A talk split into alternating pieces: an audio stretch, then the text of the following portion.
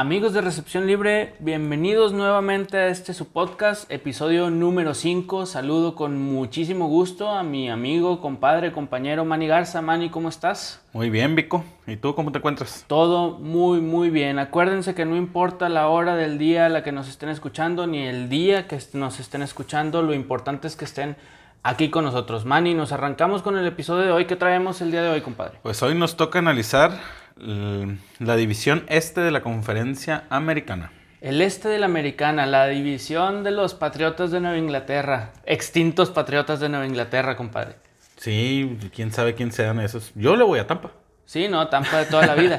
No, la verdad es que platicando serio ahorita antes de comenzar a grabar, eh, es todavía una incógnita eh, lo que vayan a hacer los Patriotas este año está ese morbo entre Brady y Belichick, quién era más, quién formó a estos patriotas que hicieron la, dinastía en todos estos años. Si Belichick hizo a, Brady. Brady a Belichick, viceversa. Entonces hay que, hay que ver, y ahorita vamos a platicar un poquito de, de esta división y hay que ver cómo van a estar los Patriotas. Insisto con ellos porque fueron los múltiples ganadores año tras año, los últimos... Última década, última tal década vez hasta y media. Década y media más, sí. Probablemente entonces, por eso hacemos énfasis porque para mi punto de vista va a haber un cambio este año. Que, muy, muy marcado. Muy marcado que esperemos que, que le atinemos ahí al final de temporada lo que estamos diciendo.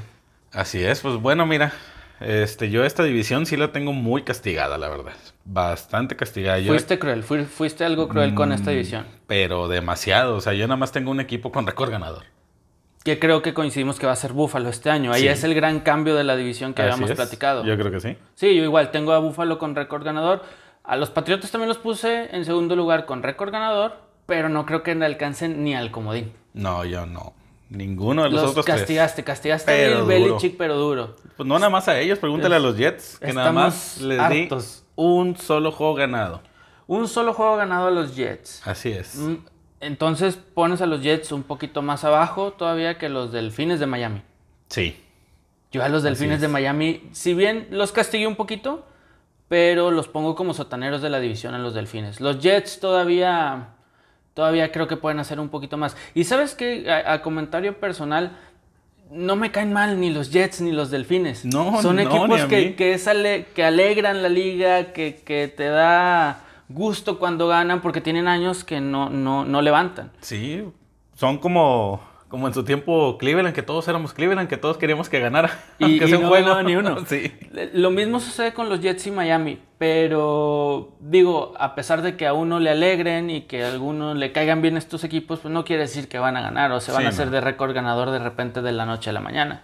Así es. Si te parece. Y vaya que mira, o sea, ¿con quién empezamos? Bueno, eh, te iba a decir, empezamos con los Jets o empezamos con Miami, que son los más flojitos de la división. Eso es cierto, a pesar de que los Patriotas están en nueva era y cambios y demás.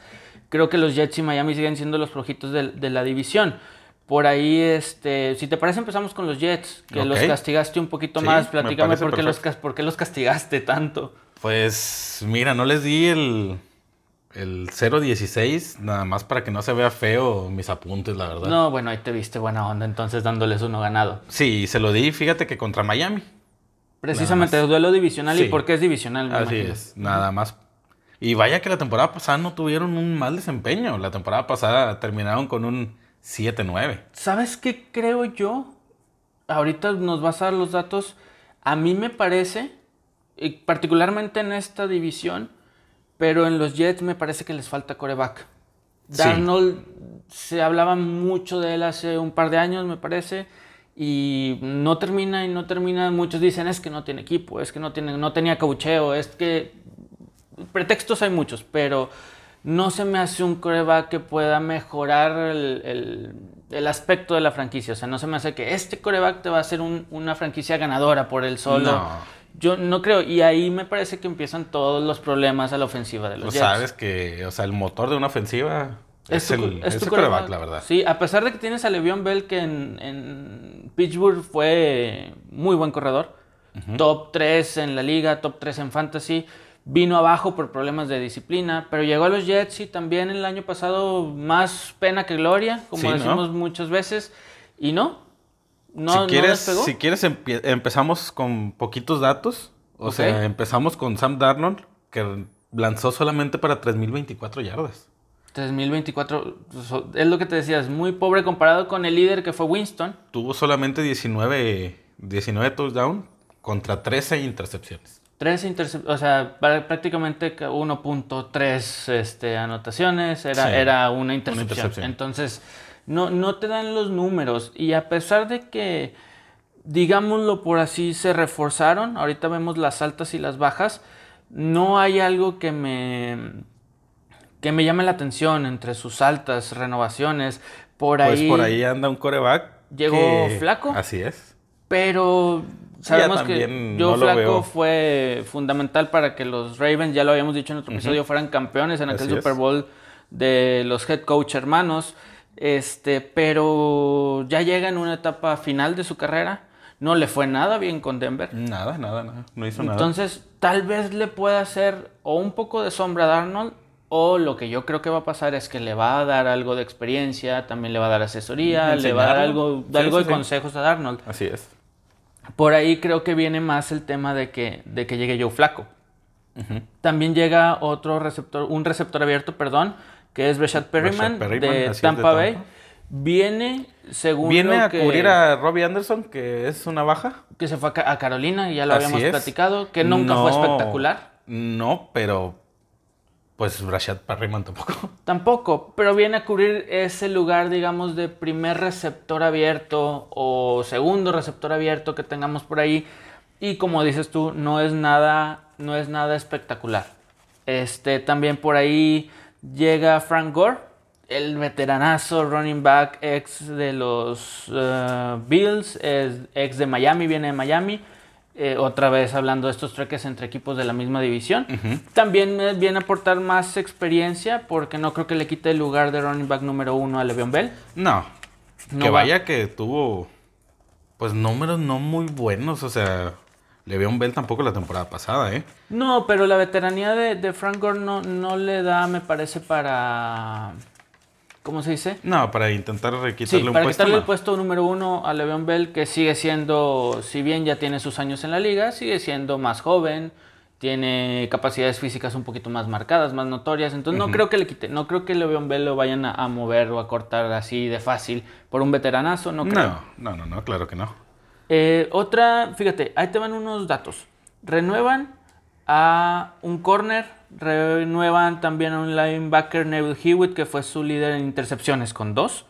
Re- renuevan a su otro eh, linebacker James Burgess, que es un segundo, primero, ahí alterna en su posición, pero fue su líder en tacleadas con 80 el año pasado. Eh, renuevan a Bennett Jackson, otro corner, otro linebacker Jordan Jenkins. Este, entonces, renuevan a la mayoría de su defensa. Este, La defensa no fue no fue tan mala, ¿eh? La temporada pasada. Era lo que te iba a preguntar Así apenas. Es, un, un, un efecto como Tampa, que renovaron a toda su defensa, pero la defensa había sido medio malita el Sí, año pasado. es. Ellos no les sucede esto, se renuevan la defensa porque se vio una mejoría, porque Sí. tuvieron números buenos. Fue la defensiva número 7 en yardas totales recibidas. Ellos aceptaron 5.170 yardas, promediando 323.1 por juego. Bueno, ya ser la defensa 7 son buenos números. Así es. Entonces, y fue, y fue la, la defensa 16 en puntos recibidos, con un promedio de 22.4. media tabla. Entonces, Para hacer los Jets, así es. son buenos números a la defensa. Entonces aquí sí se entiende un poquito más que la situación de, de Tampa Bay. Sí. Que bueno, renuevas a tus defensas o a la mayoría de tus defensas, te quedas con la base. Por ahí también está otro linebacker, CJ Mosley, ex Raven, que también es, es muy fuerte. ¿Quieres en que te defensa. dé los datos ofensivos? Apenas íbamos a pasar ahí porque quería hablarte también, este, ahí terminar de hablar un poquito de, de estas incorporaciones, porque dentro de esta defensiva, pasándonos a las bajas, que ya dijiste la de Robbie Anderson, se fue Jamal Adams, Ujú. el safety, Sí, sí, sí. que ahí realmente me parece a mí que los Jets ganaron muchísimo, porque se va Jamal Adams a los Seahawks de Seattle, Sí. y los Seattle les dan otro safety eh, de regreso. Más aparte, una primera selección en el draft del 2021 y una primera selección en el draft del 2020 2022, perdonen. Entre cuarta selección, sexta selección, entre otras cosas Así más. es. Y los Jets se quitan a Jamal Adams, que era un excelente defensor profundo, un excelente safety, pero indisciplinado, que ya quería salirse del equipo, o sea, que ya no quería estar. Me parece que los Jets le jugaron el dedo en la boca a los Seahawks con esta. Sí, definitivamente. Aquí el ganón fueron este los, los Jets. Entonces, digo, insisto, Jamal Adams no era malo, pero en toda la transacción, más la renovación de la defensa, más el safety que también les dan a cambio, creo que los Jets salieron bien, bien librados. Bien librados y en se ese- en ese ju- sí. En ese truque sí. sí. Entonces se deshicieron de un jugador que ya no quería estar. Ahora sí, compadre. Digo, esto en cuanto a los movimientos que son más defensivos, salvo Frank Gore, Perryman y Flaco, que ya los dijimos, son más movimientos defensivos para afianzar una buena defensa o de regular a buena defensa el año pasado. Sí, ahí para plantarlo un poquito mejor. Para plantarle exactamente, mejor no se pudo haber dicho, plantarlo un poquito mejor, pero a la ofensiva llegan dos veteranos, como decíamos, Gore y Flaco, y los números son muy, muy pobres. Muy pobres, muy pobres. Te digo, por ejemplo, el líder en yardas por tierra fue Le'Veon Bell, con 789 yardas en 245 intentos. O sea, Ajá. no corría absolutamente nada, tuvo solamente tres eh, anotaciones por tierra. Y todo el equipo en conjunto solamente tuvo seis anotaciones por tierra. ¿Por qué? Pues quieras o no, porque muchas veces se ponían abajo en el resultado o algo así y pues tenían que empezar a lanzar el balón. Pero, como ya dijimos, Sam Darnold solamente tuvo tres- 3,000 cero- este, 3.024 yardas. El líder en, en- en yardas recibidas fue Jamison Crowder con solamente 833. Y Jamison Crowder, perdón, o sea, no es un receptor elite, vamos a llamarlo así. De hecho, en Fantasy, Crowder es de los que se va hasta la décima, onceava vuelta. Y, Sí, y si se es me que se va. estoy- y si es que se va, se me hace que estoy siendo muy Así bueno con él. Y fue para que un jugador de esta calidad, que obviamente no nos vamos a meter en el discurso de que por algo está en la NFL y algo le vieron. No, digo, ya comparándolo con el resto de la liga, no es un receptor abierto top. Y se No. te fue tu otro, que era Robbie Anderson, y llega uno de Tampa, que es más o menos de las mismas características. A mí no me suena que es. los Jets reforzaron su, No, su nada. ofensiva. Nada, nada. Si ves los números de la ofensiva, fueron la número 32 de 32 equipos en yardas producidas, con solamente 4.368 yardas en toda la temporada, con un promedio de 273. No, güey, no fueron la 34 nada más porque no hay 34. O sea, sí, la ofensiva de los Jets, te digo, esa es mi sorpresa para poner un, un- un análisis o un, un resumen de un análisis que yo podría hacer de los Jets. Es que entiendo toda la parte de la defensiva, renovaciones y por ahí algún, alguna incorporación. No entiendo la parte de la ofensiva. Sí, no, no, no, yo tampoco. Entiendo a Le'Veon Bell, que es buen corredor. Elite, si lo podríamos llamar así, a pesar de sus números del año pasado. Es Pues ahorita ya no tanto, pero bueno, ahí Vamos- como que quiere colarse. Vamos a dejarlo en, en- en buen running back. Así es. O de los mejorcitos de la liga. Tal vez se vaya a poder llegar al top 10 el- este año, dependiendo de su, de su desempeño. Pero es Le'Veon Bell y párale de contar. Sam Darnold no ha dado el estirón. De repente da un partidazo y luego te da cuatro muy malos. No, no, no creo que lo dé este año. O sea, no creo que este ¿El año... juego bueno? ¿El No. juego partidazo? No creo que, no creo que dé ese estirón, o sea, o Nah. ese- esa, lo que se necesita como para llevar a los Jets a, a juegos ganados consecutivos y demás. No, y ahora, o sea, yo creo que también le veo un, un calendario muy complicado. O sea, se enfrentan, Aparte. Pues, obviamente las seis veces contra sus, sus rivales de división, Ajá. más las dos divisiones del oeste, tanto la AFC como la NFC. O sea, que son partidos muy complicados. Que de la, la de la NFC, el oeste, recordemos que son, Seattle, San Francisco, los Rams y Arizona. la- la- mi- desde mi punto de vista, si no es la más complicada, una de las divisiones más complicadas para este año. Así es. Equipos muy muy fuertes, Arizona bien reforzado. Bueno, ya lo platicaremos este En su momento. en su- en el episodio que corresponda. Digo, terminando con los Jets, no creo yo les ¿Qué doy- récord les, de- les da? Apenas te iba a preguntar. Sí, iba a eso, yo les doy 5 ganados, 11 la perdidos. madre. Y les doy 5 porque por ahí a Miami le pueden ganar dos veces, por ahí alguna, este, algún desliz o tropiezo de los Rams o de los mismos Cardinals. Digo, fui, fui un poquito ahí benéfico. Benévolo. Eh, creo que juegan también por ahí un partido contra Las Vegas y creo que lo pueden ganar. En, en fin, no pasan de ahí. Estoy siendo muy buena onda. Me Sí. estoy viendo muy, muy suavecito con Con que ellos. le vas a los Jets, ¿verdad, güey. No, güey. pero te digo, es un equipo que me cae bien y me gustaría que este número mejorara en mucho, pero no hay con qué. O sea, Sí, no, desde mi punto de vista no. no. hay con qué. Abajito de ellos, yo sí pongo, tú los pones en tercer lugar, yo pongo como sotaneros a los Delfines de Miami, tú pones a los Jets como sotaneros, yo en tercer lugar. O sea, no va a cambiar mucho de eso. Sí, no.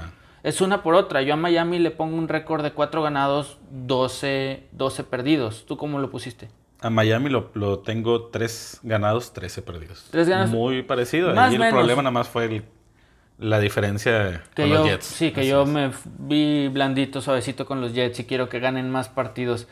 Pero te digo, Miami vamos con, con las mismas. ¿Cómo anduvieron el año pasado en, en- en números? Por ahí también traen la discusión de quién va a ser su coreback titular. Porque la barba, Fitzmagic, no, o sea, es veterano, tiene brazo, pero por ahí agarraron a Tua Tagovailoa. Así es. en- en el- Uno en de los mejores draft. prospectos de este draft. Y ahí te iba a preguntar particularmente a ti que el año pasado me decías muy buenas cosas de Rosen, el, el que venía, el coreback novato que venía de Arizona. Ahorita ni siquiera figura como tercer coreback, si acaso. ¿La pelea va a estar entre Fitzmagic y Ta- Tagovailoa? Sí, definitivamente. Yo, yo digo un- que sí. Y va a pasar... Y no lo dudes que las primeras 3, 4 semanas va a ser eh, Fitzmagic Fitzmagic, la barba, sí. y ya. Se acabó. Y va a pasar lo que... Digo, siempre y cuando esté sano, tú a Tago, Tagovailoa. Sí, que creo que ya tiene la alta médica. Va a pasar o tiene el efecto que platicábamos en los Osos de Chicago. Le van a dar la confianza a Trubisky, que no es lo que nosotros quisiéramos, pero le van a dar la confianza a Trubisky, la va a regar 20.000 intercepciones en tres partidos y va a entrar Nick Foles. Así es. Aquí crees que pase lo mismo. Le van a dar la confianza a Fitzpatrick Yo digo que sí. y 3, 4 partidos de que ahorita nos dices los números, creo que por ahí los traes. De los números que nos tiene acostumbrados y las intercepciones que nos tiene acostumbrados, probablemente Tua Tagovailoa vaya, vaya media temporada a, hacerse de la posición titular de coreback Sí, de así Miami. es. Y yo creo que antes de media temporada. Antes de media temporada no le van a dar tanto. Oye, pero por ahí también la barba da buenos partidazos, ¿eh? También de repente te da unos partidazos. Es igual que como dijimos ahorita de Sam. Sí, sí, sí da buenos partidazos. ¿Cómo anduvo la ofensiva en Miami el año pasado? Pues mira, eh, ofensivamente tampoco fue algo muy espectacular. Fue la ofensiva número 27, produciendo solamente 4.960 yardas. Parte baja de la tabla. Sí, y fue la número 25, eh, produciendo un promedio de 19.1 puntos por partido. Sí, no, ya es parte media baja o baja de la tabla, es nada espectacular Así los es. delfines. Que te digo, es que es una, es una franquicia pintoresca, vamos a llamarla así, es, es pintoresca, pero desde Dan Marino la realidad es que no han... Ya no ha habido nada más. Ya no ha habido nada más y se la pasan año tras año. El mayor logro temporada tras temporada es ver si le ganaban a los Patriotas de Brady, que por ahí lo llegaban a conseguir, Sí, de hasta repente jugadas sí. cardíacas de último minuto, ya con el cronómetro en, en cero y De demás. hecho, fíjate, aunque ya no esté Brady, pero uno de, de sus tres juegos que, que yo pronostico que ganen, uno es contra los Patriotas. Sí, yo también en Miami. Por Así ese es. hecho de, uno, es divisional. Dos, que hasta con Brady y un buen equipo llegaban a ganarle a los Patriotas. ¿sí? Así es. Y tres, porque pues sí tienen que ganar uno de vez en cuando, ¿verdad? Ent- Entonces, sí, yo también les doy uno ganado contra, contra los Patriotas, que ahorita vamos a, a hablar un poquito de ellos. Llega un linebacker procedente de los Patriotas, precisamente, con un contrato de cuatro años. eh, Kyle, Kyle, perdón, Van Noy. Llega Jordan Howard, ex running back de Filadelfia, que viene a hacer o a cumplir las funciones de primer running back, al parecer. El segundo por ahí va a ser el ex 49 de San Francisco, Matt Breda. Llega un corner, eh, Byron Jones, que puede quedarse con el puesto número uno o uno de los dos corners que juegan en la defensa titular procedente de Dallas. Se tienen también a la ofensiva Devante Parker, que es uno de estos receptores que decimos... Ahí sí, para que veas, yo creo que él en un buen equipo con otro coreback puede ser un top. Un top, Devante Parker. Yo sí Yo lo tengo como medianito por ahí peleando, tal vez entre el 10 y el 15. Pero bueno, sí, sí te doy el beneficio de la duda de que con un buen equipo, un buen Digo, a quarterback, pesar, a pesar de el equipo en el que está, tuvo 1202 yardas aéreas. Tuvo nueve anotaciones. O sea, Bueno, se me hacen buenos sí, números. Sí, tienes razón, son buenos números para el equipo en el que es y el coreback que es Así y es. etcétera. Sí, probablemente en un mejor, en un mejor equipo, un mejor coreback, Devante Parker fuera top 10 de la liga, tal vez. Tal vez. Tal vez. Tal vez. Pero yo creo que en Miami o en cualquier otro equipo está entre 10, 15, entre el 10, lugar 10 y 15 de los mejores receptores abiertos de la liga. Ujú. Pero también, pues, no puede hacer mucho él solo por, por Miami. Sí, no. O sea, no, No, no, es él solo por más de que él sea, digámoslo así, el mejor jugador de la ofensiva que tengas. No puede, definitivamente no puede. solo. ¿Defensivamente se reforzaron? Defensivamente, por ahí ah, un pick en, en el draft, Austin Jackson, un tackle de la Universidad del Sur de California, Eh, otro corner de la Universidad de Auburn, Eh, el pick 30 general, tuvieron tres picks, tú corrígeme si tienes otro dato, tuvieron tres picks en primera ronda del draft, Tago es. Bailoa y estos dos, el tackle y el corner que te menciono. Fuera un de tackle ahí, ofensivo. ajá, Así es. el corner Justin Y- Austin Jackson. Ujú. El corner de Auburn que se llama Noah Igbinogjin. Mi francés anda mal también hoy, compadre. Y pues Calvin Noy de, de los Patriotas, que ya lo habíamos dicho. Y el corner Jones de Dallas. Son pocas incorporaciones a la defensiva. No sé este, si se hubiera esperado un poquito más, dado que los números también no son tan buenos. No, no, no. De hecho, fue la peor defensiva en promedio de puntos recibidos con 30.9. O sea, el que jugaba contra Fue Miami se 32. papeaba en fantasy. Así es. Cantidad de puntos impresionante para tus jugadores. Y recibiendo yardas fue la, número- la número 30, recibiendo 6.432.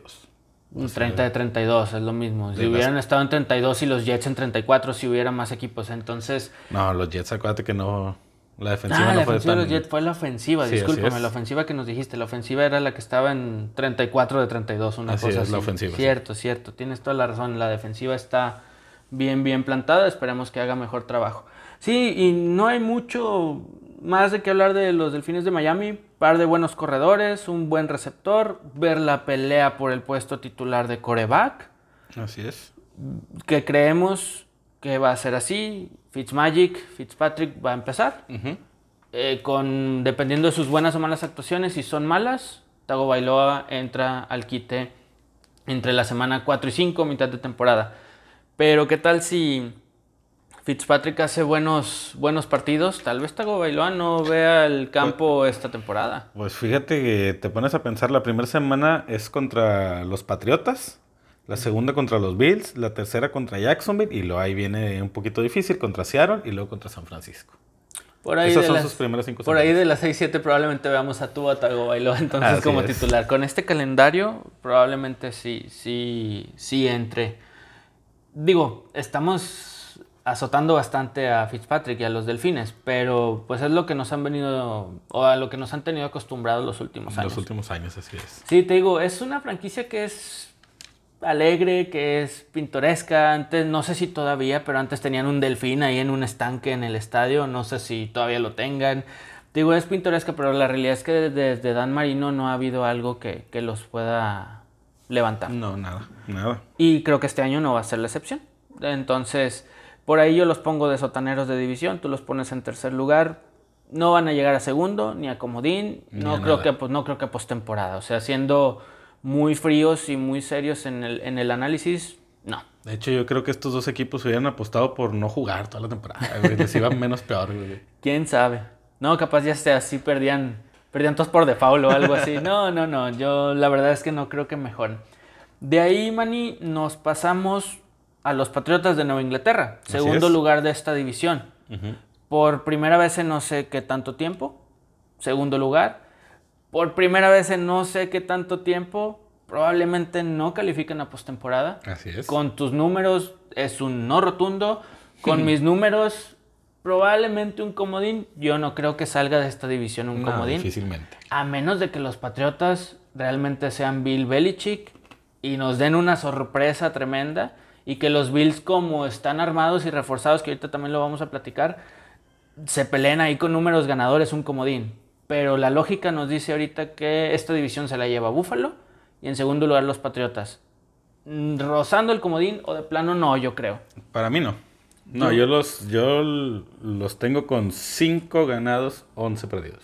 Cinco ganados nada más. Así es. Se te van a enojar los Patriotas. Se te van a enojar porque yo los tengo con 9-7. Por ahí 8-8. por ahí tal vez 10 ganados. Tal vez siguen siendo muchas dudas lo que, lo que veo para los Patriotas. Sobre todo porque tuvieron muchas bajas. Así es. Entre COVID y jugadores que se fueron a, a otros, a otros equipos. Bastante. Se puede decir que esta temporada se desmantelaron. Se, se desmantelaron. Se fueron, ya lo habíamos mencionado en su episodio, tres jugadores defensivos a Detroit con Matt Patricia, que probablemente ahí ya unos dos de ellos lo- los tenían, eran de su gente, los tenía vistos. Se fue Van Noy a, a Miami, que ahorita lo, lo- lo mencionamos. Se fue un receptor abierto, eh, Phil Dorset, se fue a Seattle. No era uno de sus principales, pero por ahí el Eh, 2, pues ahí- 3 tal vez sí. Era el tercero. El tercero, sí, sí, no, no era nada espectacular. Dorset se fue a Seattle. También a ser el tercero detrás de Lockett y Metcalf en, en- en Seattle, que ya después lo vamos a platicar. Cortan al pateador Gostkowski, que me- no entiendo si es por veterano, si es por qué, porque es un pateador que le ha ganado partidos a Tom Brady Muchos. y, y a, y a Belichick. Así es. No, no, no entiendo esta situación de, de que lo hayan cortado, más por lo que hablábamos en otros episodios y no nos vamos a cansar de decir, el pateador es el jugador que más presión tiene y que te gana partidos. Así es. Por, por él solo pierde. y, y- O o te te, los los pierde. pierde, sí, claro. Él prácticamente ahí sí que él solo y el hombre que le sostiene la, la- la bola, que es por lo general el pateador de despeje, Así es. es. el equipo para ganar un partido y con mucha presión. Por ahí no la sostienen bien, se resbala las cuerdas hacia el pie, muchas cosas. Entonces no me explico. Digo, es nada más por enfatizar un poquito en el tema del pateador y de que este es un buen pateador. No sé por qué lo, lo habrán cortado. Llegan, como ya todos sabemos, Cameron Newton, procedente de Carolina. Cam Newton, güey. Pues es que se viste como señora, Cameron, Cameron Díaz, o sea, por ahí me suena más el Cameron para, para Cam Newton. Llega a ser el coreback titular, de eso no hay duda. Mm, pues. ¿O crees que este muchacho Sitham lo, lo pueda ahí pelear con él? Pues empiezas a ver, güey, que en los campos de entrenamiento y de repente alguien. Creo que Hoyer es el que medio está despegando, güey. El que llegó de los Colts. De los Colts, Sí, así es. Fíjate, yo a él sí lo tengo aquí en, en- en las altas, pero lo tengo como tercer eh, coreback. O sea, era Cam Newton, Sidman y, y luego Hoyer. Pero te digo, el campo de entrenamiento nos está diciendo otra cosa. Sí, luego pues, volvemos a lo mismo, es Belichick, güey. De repente pone a Sonny Michel a, a lanzar, güey, la. No, no lo dudo ni tantito. Fíjate, llegaron también, aparte de todas las bajas que dijimos, llegan un fullback, Danny Vital de Green Bay, y llegan Marquise Lee, un receptor abierto de los Jaguares de Jacksonville. Ambos declinaron a jugar por el COVID. COVID. O sea, le agregas a las bajas que ya tenía otros jugadores que se incorporaban recién, dicen que no por COVID. Así es. O sea, un par de más, más este, de las bajas. Eh, obtuvieron un safety como pick, pick uno, perdón, del el draft. Así es. Y acaban de realizar la contratación por un año del ex tejano de Houston, tus tejanos de Houston, Lamar Miller. El running back que viene a competirle a Mitchell, a White, al mismo fullback Burkhead, que es como Burkhead, tercer es. corredor. De, de qué tanto puede aportar Lamar Miller en este caso, que viene de una lesión, por eso no jugó el año pasado. Sí, pero acuérdate que, que Sonny Mitchell está en la lista de PUP. Ok. Y creo que se, se pierde. Gran parte de la temporada. La verdad, no tengo el dato cuántos de este juego se van a perder, pero creo que sí son unos seis mínimo. No, pero ya para que esté en esa lista también, quiere decir que, bueno, la mayoría de las veces es incierto. Te dicen, es un semana a semana, semana a semana, y resulta ser que eran dos pronosticadas y este se extiende mucho más. Digo, hay que ver cómo, cómo se comporta, pero yo creo que la incorporación de Lamar Miller es mucho por esta situación que tú dices. Sí, así es, porque también, o sea, tú ves los números. Sonny Mitchell fue líder con 9-12. Y luego Burhead con 3-0-2. Y luego James White solamente con 263 yardas. Que es, ¿A mu- qué? es muy poquito. ¿A qué se debe esto? Que por aire James White tuvo 645 yardas.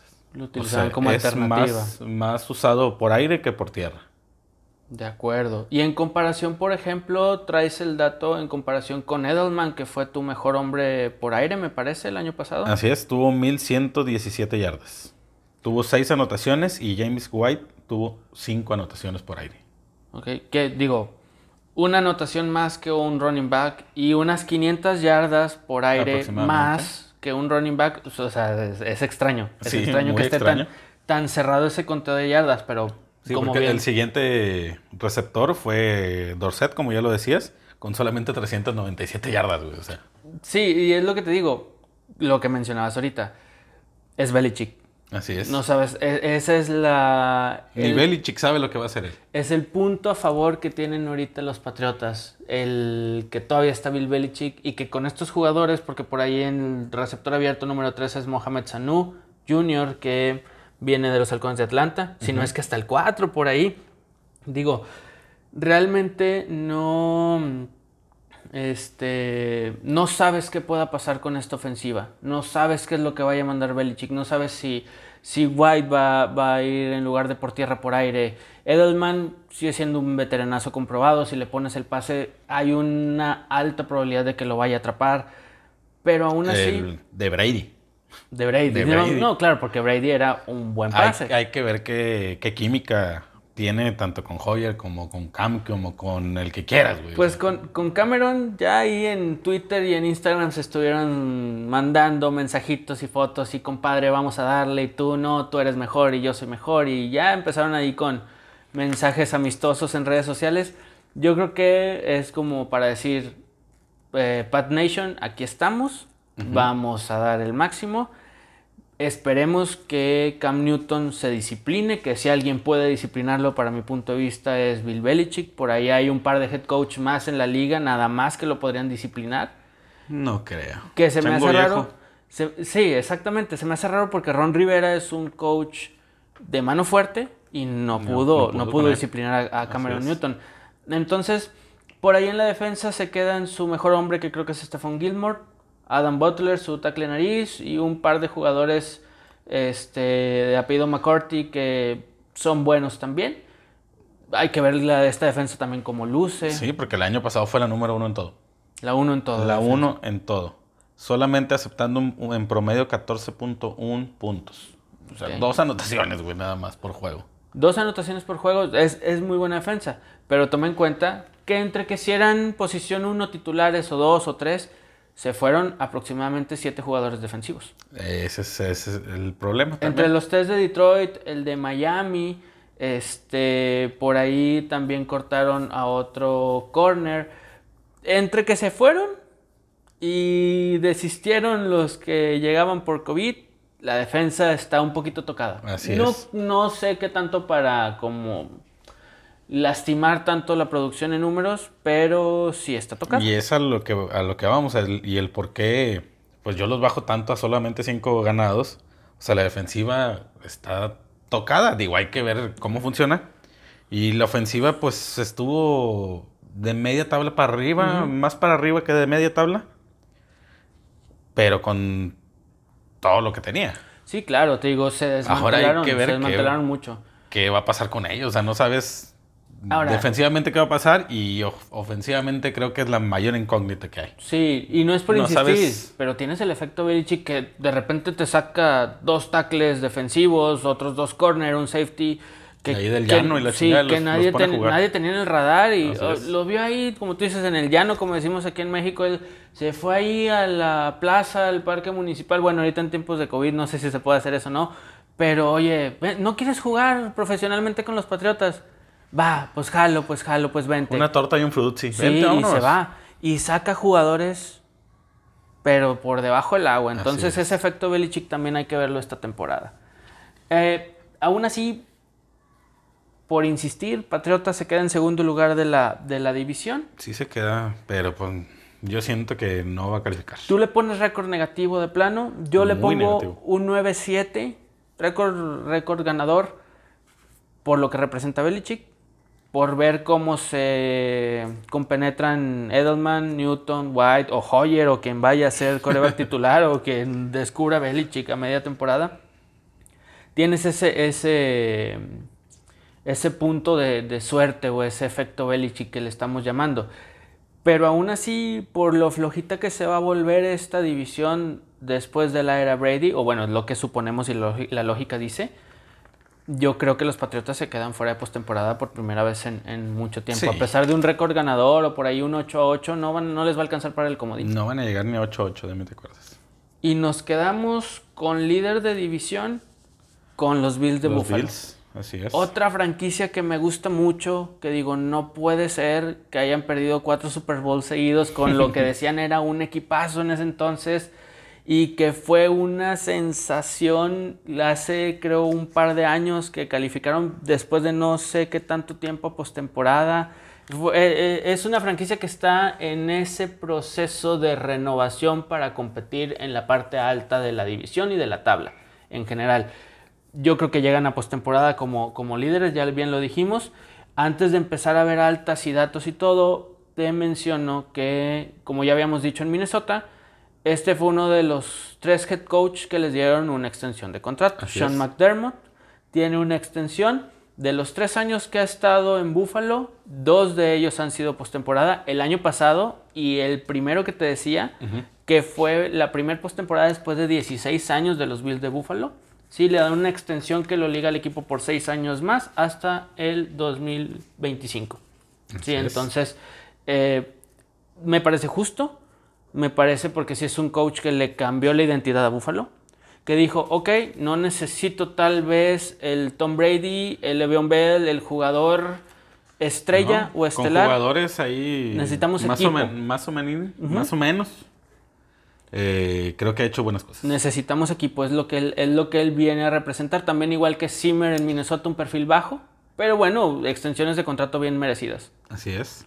Bien, en Buffalo tenemos eh, que llegó lo más sonado, me parece que es Stephon Diggs de, de Minnesota. De Minnesota sí un es. buen receptor abierto que viene a quedarse con el puesto número uno, me parece.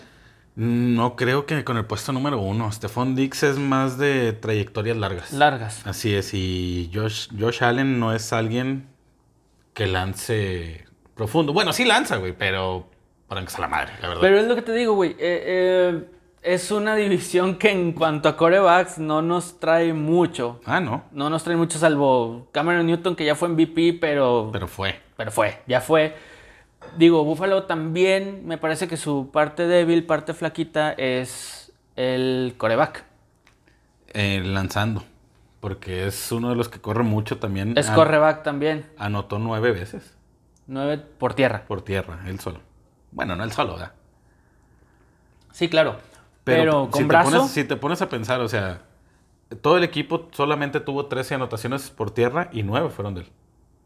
Devin Singletary tuvo dos y Frank Gore otras dos. Apenas, apenas te iba a decir, quiere decir que te falta un buen running back. Así es. Que Singletary creo que se va a quedar eh, con el puesto número uno, pero Así por ahí Zach Moss viene Zach haciéndole Moss, que viene, que viene, viene del, del draft. Ujú, Lo agarró en la tercera en la tercera ronda con el pick 86. ¿Es correcto? Y yo creo que puede hacer buenas cosas en esa Sí, ofensiva. se habla mu- mucho de, de Zach Moss. Y por ahí el tercer running back es eh, TJ Yeldon, TJ Yeldon, que viene de los eh, Jaguares de Jacksonville.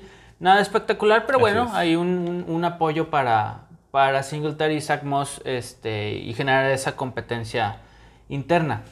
Y entonces por aire, Dick se incorpora para trayectorias largas, como dices tú. Se quedan con Brown, Sí, de receptor abierto número uno. Sí. y Que ya es su ya tercer estaría- año, me parece. Creo que sí. Tercer, segundo, tercer año. Sigue siendo un, un novato, pero mostró buenas cosas el año pasado. Sí, ahí, y ahí ya se estarían peleando Cole Beasley y, y Stephon Diggs ahí el... El 2-3. Sí, así es. O digo, Buffalo a lo mejor en una de esas te permite una formación donde tengas dos abiertos por un lado y uno por otro y entren los tres al mismo tiempo. Digo, ya depende de la estrategia de juego, pero me parece, como te decía ahorita, que combinan bien eh, lo novato o lo- sí, los pocos años que tiene Brown, la experiencia de Beasley. Stephon Diggs está en un punto intermedio, ni tan novato, ni tan, ni tan, Ni tan ve- viejo. ni tan viejo, ni tan veterano. Y creo que, que es una buena combinación de receptores.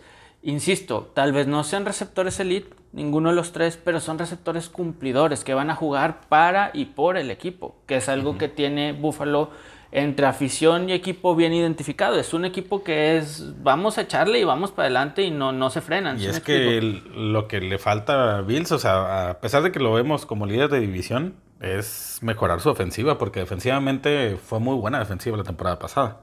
Pero sí, yo creo que con Zach Moss, con Stephon Diggs, este, pueden mejorar esos números de la temporada pasada. Se fue Frank Gore, que ahorita decías que tuvo algunas anotaciones por, por tierra. Mm, Se dos fue- nada más. Se fue a los Jets, que ya, ya vimos. Se fue un tackle defensivo, Jordan Phillips, Arizona. Y un corner, Kevin Johnson, a Cleveland. Nada de qué preocuparse para la defensiva o ofensiva de los no Bills de. Buffalo. Nada, nada que pre- preocuparse. Llega eh, AJ Klein, un linebacker procedente de Orleans, a reforzar esta buena defensiva que, que dices. Llega Vernon Butler, otro tackle defensivo de, de Carolina, a reforzar esta, esta defensa. Creo que lo que hablábamos lo comparo primero por el tema de la extensión a los coaches, a los head coach, y lo comparo por lo que hablamos de la situación estructura de franquicia. Los Bills de Buffalo están haciendo una estructura sólida para años venideros. Ya han empezado a tener eh, resultados y este creo que a las siguientes temporadas van a pelear seriamente ya dentro de la postemporada, porque Buffalo sí, con este head coach ha, calificado postemporada dos de tres años, pero en el primer juego de regreso para Buffalo. Así Sí, es. no, no han peleado la postemporada. Entonces creo que el proyecto sólido como franquicia es para que dentro de unos años ya empiecen a pelear un poco en postemporada. Esperemos que ahora sí sea. Pues mira, yo los pongo como líderes de esta división, como ya lo hemos comentado, pero con un récord bajo, ¿eh? O sea, un 16. Igual yo. Exactamente el mismo número que fue el mismo del año pasado. Lo mismo que tuvieron el año pasado. Con eso, apenitas y en esta reestructuración de los Bills, Buffalo califica como líder de esta división, dejando fuera a los Patriotas, que ni comodín alcanzan según nuestras proyecciones. Por ahí se acomodan los resultados y tal vez, pero no, no. lo creo. No lo creo. Definitivamente no lo creo. Entonces, en resumen, Bills a postemporada. Así es. Y esperemos Y que ya, ya pasando a postemporada, a ver si dan pelea el primer juego y puedan pasar la ronda de comodines o qué sé yo, porque se han quedado en esa primera ronda de postemporada las últimas dos, dos veces que han calificado. Así es. En fin, amigos de Recepción Libre, les agradecemos nuevamente que se hayan quedado con nosotros. Ya conforme más pasa el tiempo, más episodios vamos subiendo, más se acerca la temporada y pues mucha más emoción para que empiece ya la NFL Maní. Ya cada vez falta menos, ya estamos ansiosos. Ahorita ya deberíamos de estar con los partidos de pretemporada. Sí, qué cosa pues, tan no. rara, no hubo pretemporada este año, como que eso ha hecho un poquito más larga todavía la espera, pero ya, ya estamos a, a muy poco tiempo.